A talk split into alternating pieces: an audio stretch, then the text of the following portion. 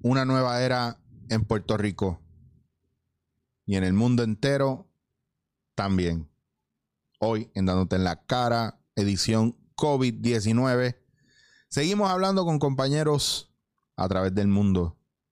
Y hoy hablo con un maestro y amigo, director de una compañía, diría yo, la más importante impro del mundo. Eh, tengo conmigo a mi queridísimo amigo, el señor José Luis Atzerías de Planeta Impro, director de Planeta Impro. José, ¿cómo están las cosas? Cuéntame. Buenas, muy bien, pues aquí en casita, respetando el confinamiento y la cuarentena y, y disfrutando pues de la familia, ¿no? Así que todo el tiempo que uno no pasa en otra, que a veces dices en tu vida, oh, tendría que pasar más tiempo con mi familia. Ahora lo estamos solventando. Literalmente ha sido, ha sido compulsorio, ha sido obligatorio, pero las primeras dos semanas estaba perfecto. pero nosotros también somos lo que llaman acá el término americano de workaholic, que no, siempre estamos haciendo cosas, trabajando. Para nosotros esto es, olvídate, moralmente duele un poco. El que me diga que no le molesta o no le duele, no está siendo muy honesto. Pero sí estamos buscando qué hacer también porque nos está generando. ¿Cómo estás bregando con la situación? Tú como director de una compañía que mueve bastante público, está estable en un teatro, hace muchos shows de empresa, talleres. Ustedes tienen mucho trabajo siempre. Entonces, ¿cómo está manejando esto la compañía? Y perdona que empiece por el trabajo directamente. Wow, wow. A ver, primero ha, ha habido como fases Mm. La primera era la aceptación, yo creo, ¿no? De, porque llegó tan de golpe, pues, eh, porque a nosotros aquí nos dijeron, eh, vais a trabajar con un tercio de vuestro aforo, pero esto va a seguir. Un día, y al día siguiente nos cerraron el teatro. Claro. En 24 horas hubo ese cambio. Entonces fue de, vale, ¿qué hacemos? Venga, va, vamos a pensar algo para estar conectados eh, con la gente que, que, que nos saque también de nuestra necesidad de improvisar, porque quieras o no, estás acostumbrado a estar en el escenario y eso tira, tira mucho, ¿no? Y entonces Sí. lo primero que hicimos fue crear el Impro Show Home Edition, ¿vale? Que es lo que hacemos por Instagram miércoles, viernes y domingos para, para que nuestro público pues continuara ahí eh, pudiendo disfrutar de Impro Show. eh, pero claro, eso que conlleva una adaptación, porque no era el medio en el que estábamos acostumbrados, Claro. por lo tanto, es nuevo medio, un medio tecnológico eh, que, que te- que son problemas diferentes a, a- a los que te puedes encontrar en un escenario. Y, y ahora que, eh, entonces, también la, la- la selección de qué juegos nos pueden funcionar más en un Claro. formato así. Eh, eh, prueba, un poco ensayo y error, hay que probar. Llegamos, llegamos, más o menos lo tenemos ahora bastante bien hecho, ¿no? Tiene un ritmo, ya, ya lo tenemos más por la mano, ahora ya estamos pensando en modificaciones y mejoras de lo que hemos hecho. Y lo siguiente que nos ha tocado es intentar poder conectar con la gente eh, de alguna manera, porque, a ver, una realidad es que los actores necesitan comer, eh, la compañía tiene un montón de facturas que pagar. Claro. Mm, es, es eh, entonces hay que buscar a ver por dónde podemos facturar algo y estamos intentando pues hacer shows privados, shows para empresas privados Claro. también y, y todo a través pues de la tecnología. Sí que eh, es, es un- es un problema fuerte porque en, en muchos de los casos, muchos de los trabajos normales se están enviando a hacer desde la casa y se han puesto restricciones fuertes, pero no necesariamente están afectando el flujo de trabajo normalmente. En el caso de nosotros, que realmente el, el actor o el artista depende del público para muchos aspectos. Y nosotros no hacemos música, hacemos teatro. Y nuestro tipo de teatro, para colmo, depende un poco o bastante del público porque el contenido viene de ahí. Eh, del- de cómo improvisamos y hacemos cosas. Te lo digo porque a lo mejor la gente piensa, ah, pero en mi caso, que me invitaron a hacer stand-up los otros días por redes sociales, es lo peor que yo he hecho en mi vida. Es lo más, el, el- el- lo, lo más terrorífico que un ser humano puede hacer es stand-up comedy en una red social donde tú no escuchas a la gente riéndose o no. No hay el intercambio de energía. Estás tú hablando, hablando, hablando, hablando, hablando. Ah, y es aquí que no puedes usar el cuerpo completo. Y entonces ya yo, ya yo dije, no, no, no, no, señor, esto no funciona. Esto no funciona así. Y entonces me imagino la impro que ya no, entonces son dos compañeros, porque en un live en Instagram puedes meter dos personas, no puedes meter más. Sí. entonces por ahí, sí, sí, sí, sí. por ahí seguimos y es lo que tú dices, o sea, el momento de que cuando cobra el actor, eh, eh, cómo cobra la compañía, si puede facturar algo, eh, lo que tiene que pagar de, de los servicios que ya tenía la compañía. Pues ustedes tienen sus oficinas, tienen sus espacios Claro. de ensayo, de clase, hay que pagar eh, nómina, teléfono, electricidad, porque... Y el gobierno no está diciendo que va a hacer Sí. para ayudarnos con eso. No, no, de momento aquí en España nada, nada. Eh, concretamente es nada. Y, y es eso, eh, impuestos, eh, seguros, eh, ¿sabes? Los seguros que hay que tener, todas Claro. estas cosas ya están llegando. Nosotros, por un lado, lo que hemos hecho es abrir una taquilla inversa en el show que hacemos por Instagram, por si alguien de los que está conectado ese día dice, y la- o sea, primero lo hacemos con amor y, y con humor para que la gente en sus casas se ría un rato, desconecte, Claro. tal. Pero es verdad que si podemos eh, ingresar para poder pagar y que cuando acabe esto no muramos como compañía, ¿no? La idea es sobrevivir y, y si la gente que nos escucha se anima, pues oye, si te, te- te compran una camiseta, te hacen un, una donación, te hacen dejar algo por la taquilla inversa, vas jugando con esto y dices, bueno, pues al final de mes a ver si conseguimos eh, tener un dinero para poder hacer algo con eso, ¿no? Para poder Claro. pagar las cosas y todo esto. Claro, claro. Lo, lo demás, dime, dime. No, no, era eh, es eh, el factor de. Todavía yo me pongo a pensar, conociendo la compañía y la cantidad de actores que ustedes tienen, eh, o sea, está el gasto y las necesidades de la compañía en general a nivel económico y, y obviamente individualmente cada actor, ¿me entienden? La situación que pueda estar con esto que está sucediendo. O sea, que tampoco Claro. garantiza que, que van a, te- a recibir un, un sueldo o un pago básicamente a fin de mes como usualmente habría sido, que cada uno tiene su can- cantidad de shows y por eso uno cobra un, un- un dinero y pues ya tú sabes, ya tú estás pensando, te vas ubicando, pues yo gano más o menos esto al mes y actores como nosotros, pues vivimos de, de mes en mes prácticamente, porque así funcionan Claro. las producciones. En el caso de ustedes, era que era, es lo que yo digo o puedo elogiar, eh, ya había una cadena de producción y de continuidad que no todos los teatros de impro o la gente que hace impro tiene. Entonces, se cae con la situación. Sí, además, claro, para los actores ahora mismo, eh, todos, eh, casi todos han tenido que pedir el desempleo, la ayuda del Claro. desempleo.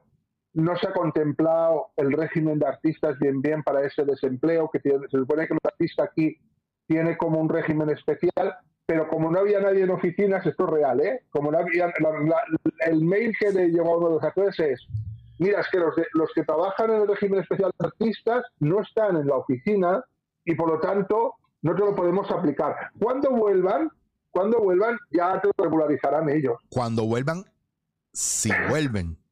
Exacto. Wow, wow, wow, José, de verdad, te digo, no, no, nuestros gobiernos se parecen tanto.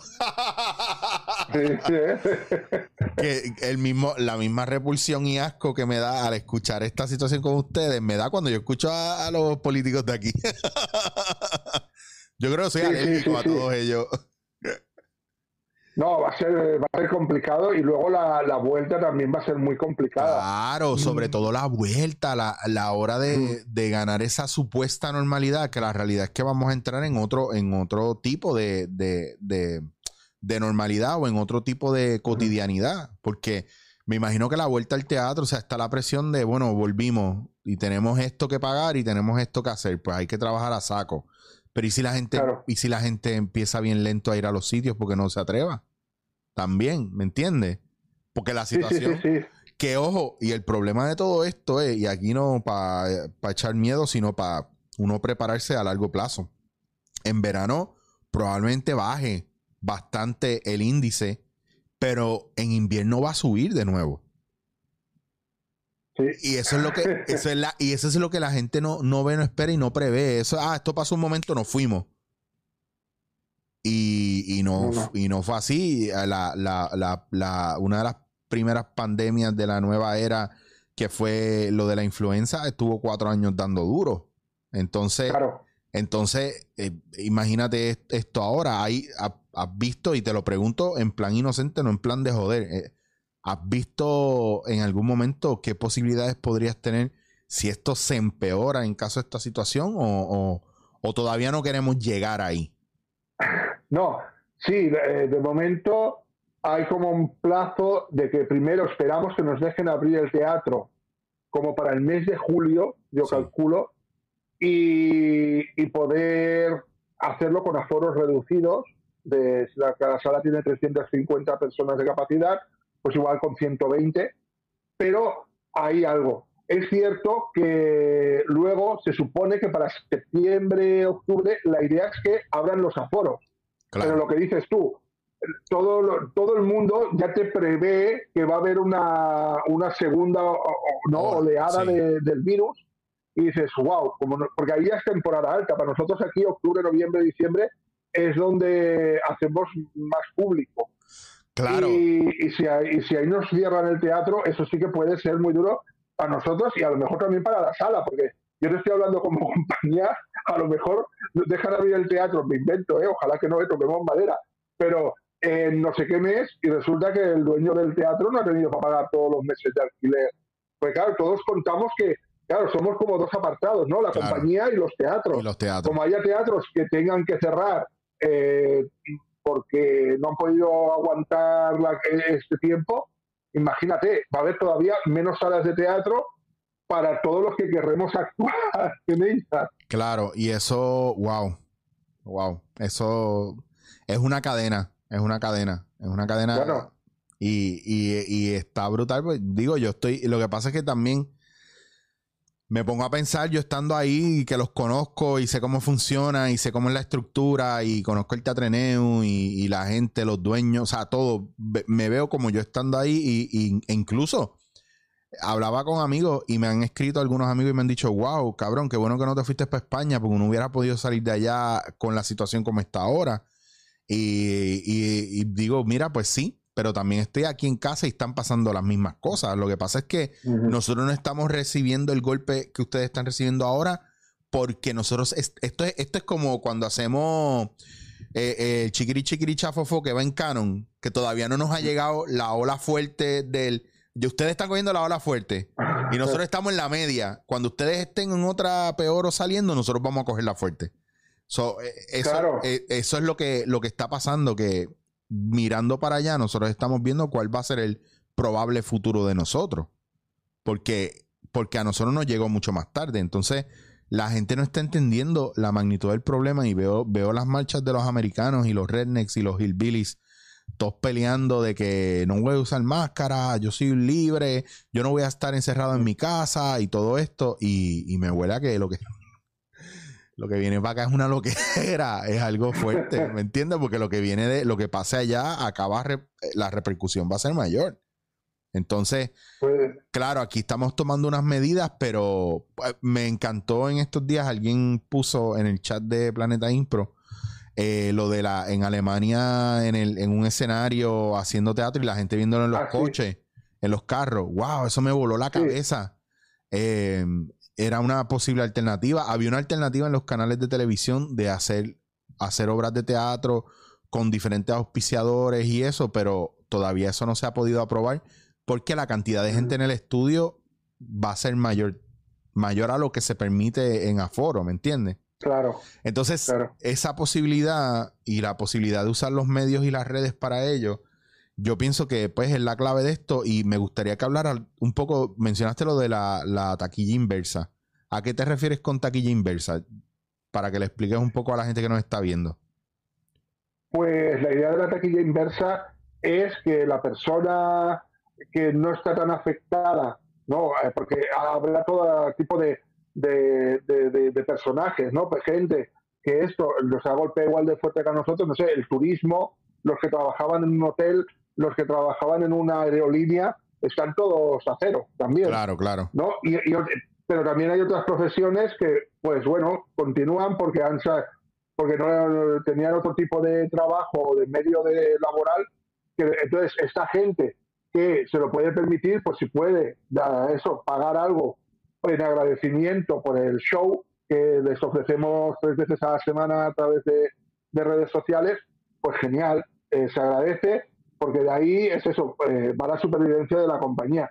Pero igualmente nosotros queremos que el que no puede también, si quiere ver el show, lo pueda ver, porque no es solo por dinero que lo hacemos, lo hacemos por amor al arte y, al amor a nuestro público, ¿no? a la gente que nos sigue, y ahí es donde nosotros también disfrutamos. Pero, pero claro, dices, ostras, si poco a poco vamos haciendo ahí una bolsa, pues si vamos pagando una cosa y otra y otra, entre todo el mundo que nos pueda ayudar, pues guay, pues pues dicen, venga, este mes lo pasamos, vamos a ver el siguiente. A ver si nos dejan abrir, tal, y, poco a poco. Sí, es que está, está fuerte, está muy, muy, muy, muy, muy complicada la cosa y, y es como tú dices, no, no necesariamente eh, significa que, hay, que todo el mundo esté bien, cada uno está en, dentro de su burbuja y su mundo, su propia situación, ya sea material o emocional pero que está fuerte porque en el caso de nosotros, que nuestra droga, literalmente, nuestro drug of choice es hacer impro y teatro, pues si no, nos hubiéramos buscado otro oficio. Eh, aparte de trabajar y vivir de esto, que, que, es una oportunidad grande para nosotros, en estos momentos también, el no poder hacerlo implica que nuestra mente y nuestro cerebro sigue corriendo y nuestra cabeza sigue corriendo y es como uno no saber tener una, una hiperactividad mental que no tiene donde votar todas esas ideas y usualmente la impro no servía para eso. Pues mucha, mucha gente no entiende que la mente del improvisador es muy diferente a la mente de cualquier persona normal. Nosotros hacemos, ponle que tú haces dos bolos o tres bolos por día, son a, siete o diez impros por día, ya, ya tú estás haciendo 30 sketches al día, como diríamos nosotros acá. Entonces, es son 30 libretos. Son 20 libretos. ¿Me entiendes? Hechos al momento y de repente ah, me pasó a mí después de estar viviendo tanto tiempo en Barcelona que hacíamos tanto bolo, tanto taller, tanto entrenamiento y, yo comía, eh, desayunaba, almorzaba y cenaba, hasta merendaba Planeta Impro o, Impro en general.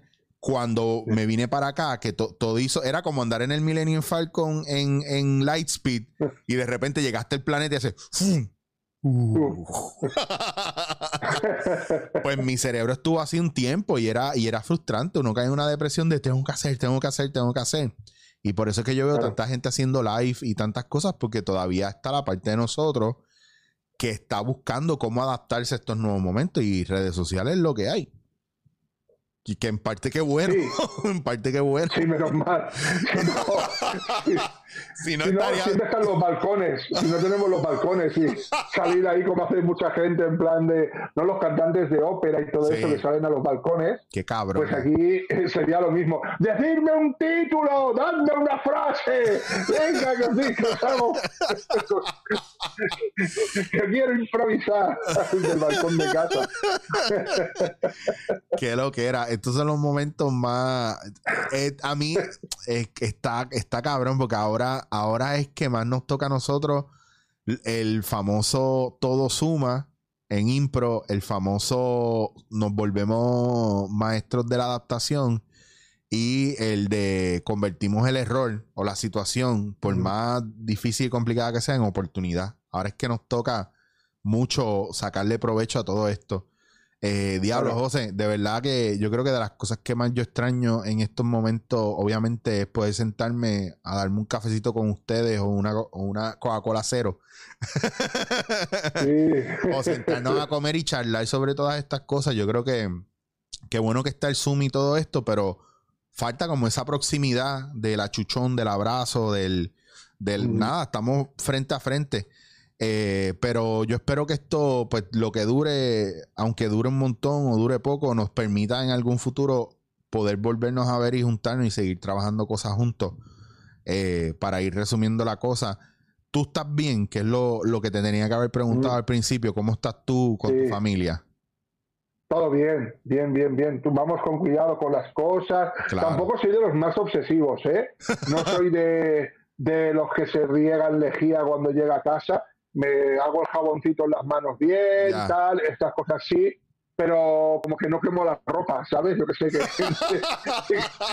que, parece que tengas que hacer ahí un ritual tremendo. Bueno, José, yo, te tengo que confesar algo. Cuando, cuando te envié el mensaje, te, te, dije a las y cuarto, te dije, mira, José, llega a casa, dame unos minutos que me voy a, de, ves que me retraso un poco.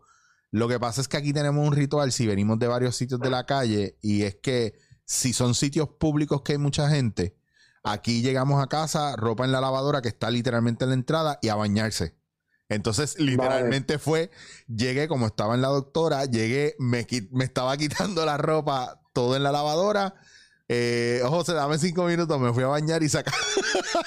Claro, claro, claro, claro, claro, claro. Porque, porque es como cuando mi mamá me decía, yo salía de casa en el coche de mami y me decía, ten cuidado por ahí, ponte cinturón, ve con cuidado. Y yo decía, sí, mami, está bien. Pero después descubrí que mami no lo decía por mí, lo decía por los demás. Porque ella me dice, no, si el problema no es que yo no confíe en ti, yo sé que tú eres muy juicioso.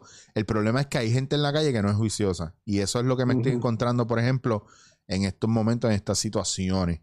Así que, pero dentro de todo, qué bueno que estés bien, que la peque esté bien, que tu esposa esté bien, todo el mundo bien. Y espero que podamos juntarnos más adelante. Yo, tú sabes que yo sigo pendiente de ustedes.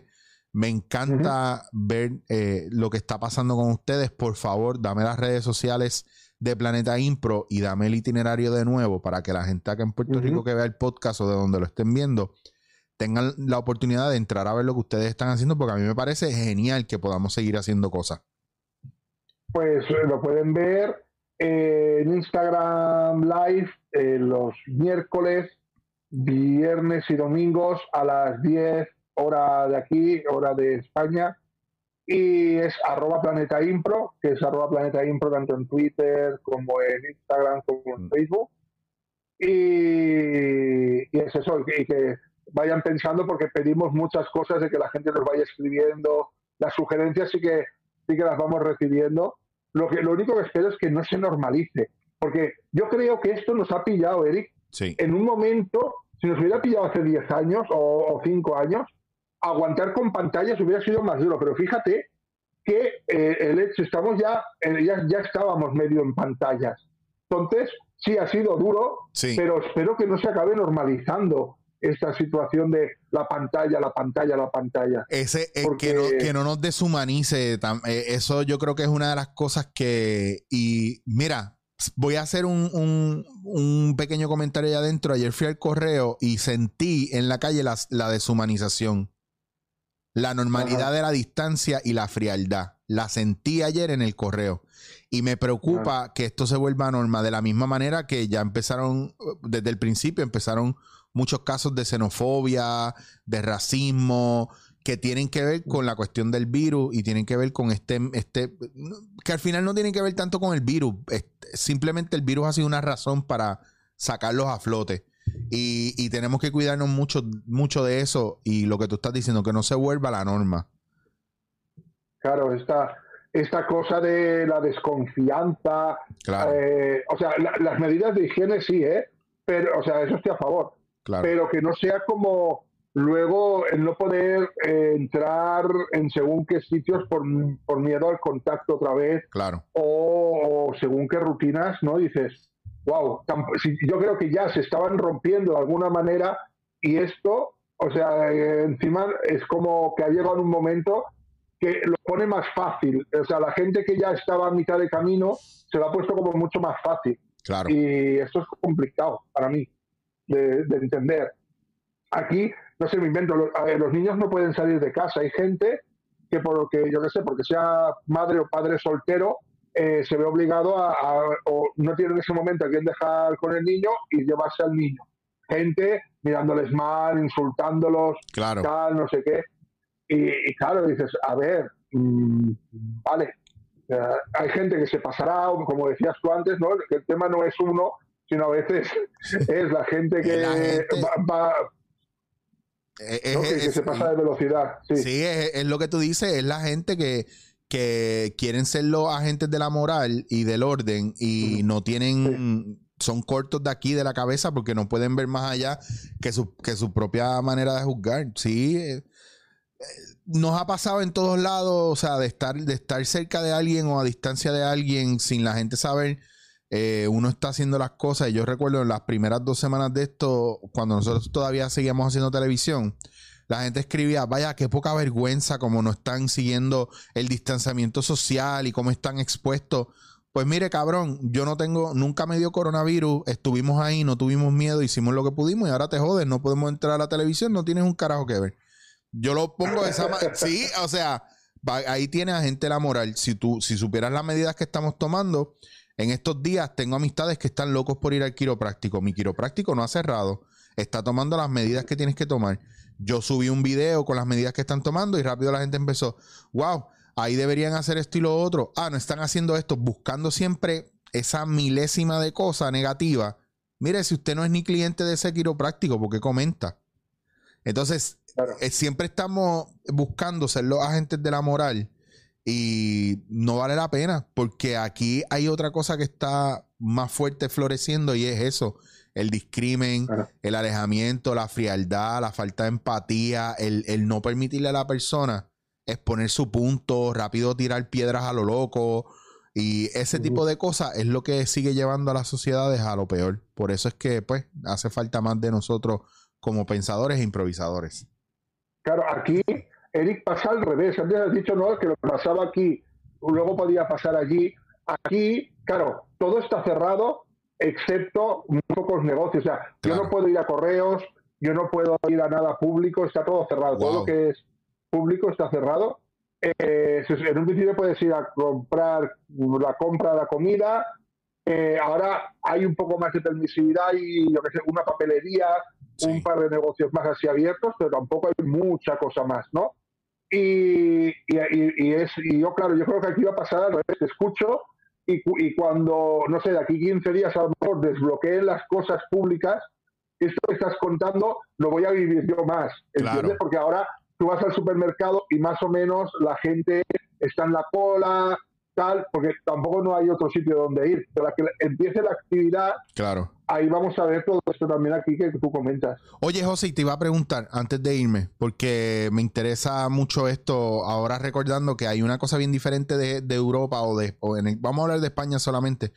Eh, ustedes no, no tienen lo, lo, yo vi que los restaurantes y los cafés y los bares no son de tener material para que tú te lo lleves a tu casa, porque toda la, la, vajilla es de cerámica, cristal, metal, no hay, no hay vasos de papel, cartón, o sea, e, esta cuestión de los delivery. Me imagino que los bares y los restaurantes y todo el mundo ha cerrado completamente, porque ahí no, aquí, aquí lo que pasa es que siempre ha habido el, el famoso carry out, el doggy bag, el delivery, que es que tú vas, recoges la comida y te lo llevas en un bolso y te vas para tu casa. En el, en el aquí, sí, aquí el reparto se permite, ¿eh? Ok, pero los, por ejemplo, los bares que uno iba a darse el cafecito o mm, la cañita y eso, todo, el bar de, barrio, eso está cerrado todo. Sí, sí, sí, no, no, no. o sea, eh, aunque te hacen delivery eh, a tu casa, pero ya te aviso, los únicos que lo hacen siempre es sin contacto físico. Te ponen en el ascensor lo que, te, lo que hayas pedido, tú lo llamas, ¿no? picas el ascensor y lo recibes y no ves ni a quien te lo ha traído ni nada y es como muy aséptico. Se supone que ellos cumplen con todas las normas de seguridad para, para este tema y ya está, pero en la calle está todo cerrado, completamente cerrado, todos los bares, todos los restaurantes, todos los hoteles, todo, todo, todo, todo. O sea que el nada, si me pongo a hablar del impacto económico para los dueños de bares y negocios, sabes que cuando esto vuelva a se vuelvan a reabrir, ahora sí, ahora sí que van a ser todos chinos.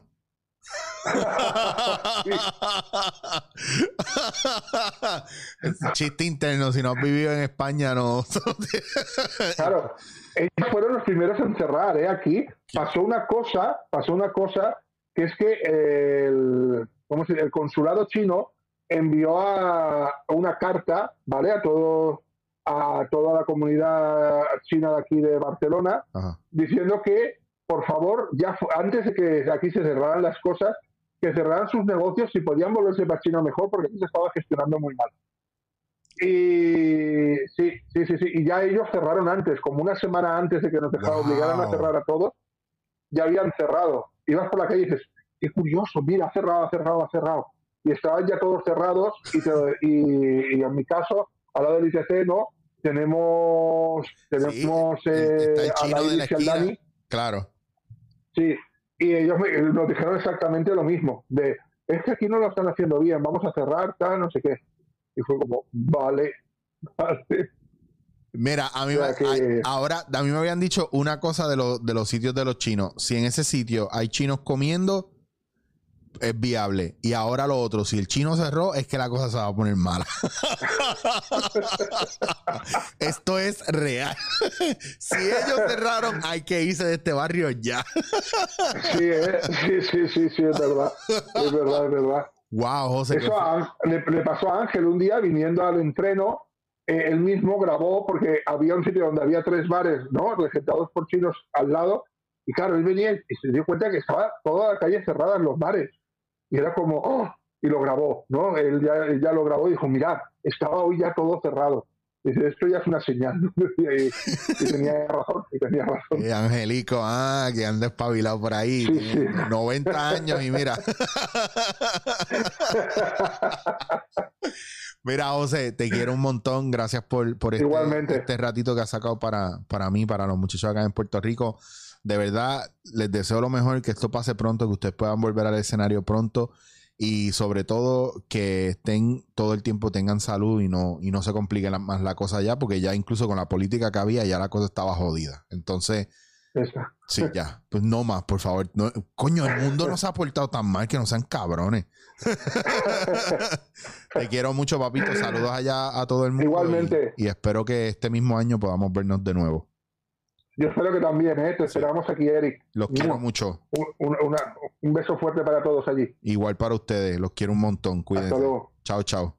Eh, chao, chao. Bueno, señoras y señores, ahí lo tienen. Esto fue Dándote en la cara hoy.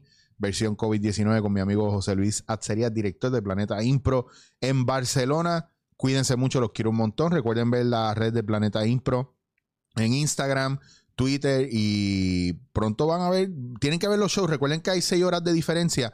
Eh, traten de ir viendo más o menos el horario para que no se lo pierdan. Yo igual voy a darle repost a, varios de los, de los live que hagan para que ustedes los vean. Y obviamente usted me consigue en Chicho Guasir en todas mis redes sociales, chichoguasir.com para que vean el podcast si lo están escuchando y si lo están eh, viendo y no pueden bregar con nuestras caras, escúchenlo por anchor.fm o su plataforma favorita de podcast. Hasta la próxima. Esto es Dándote en la cara.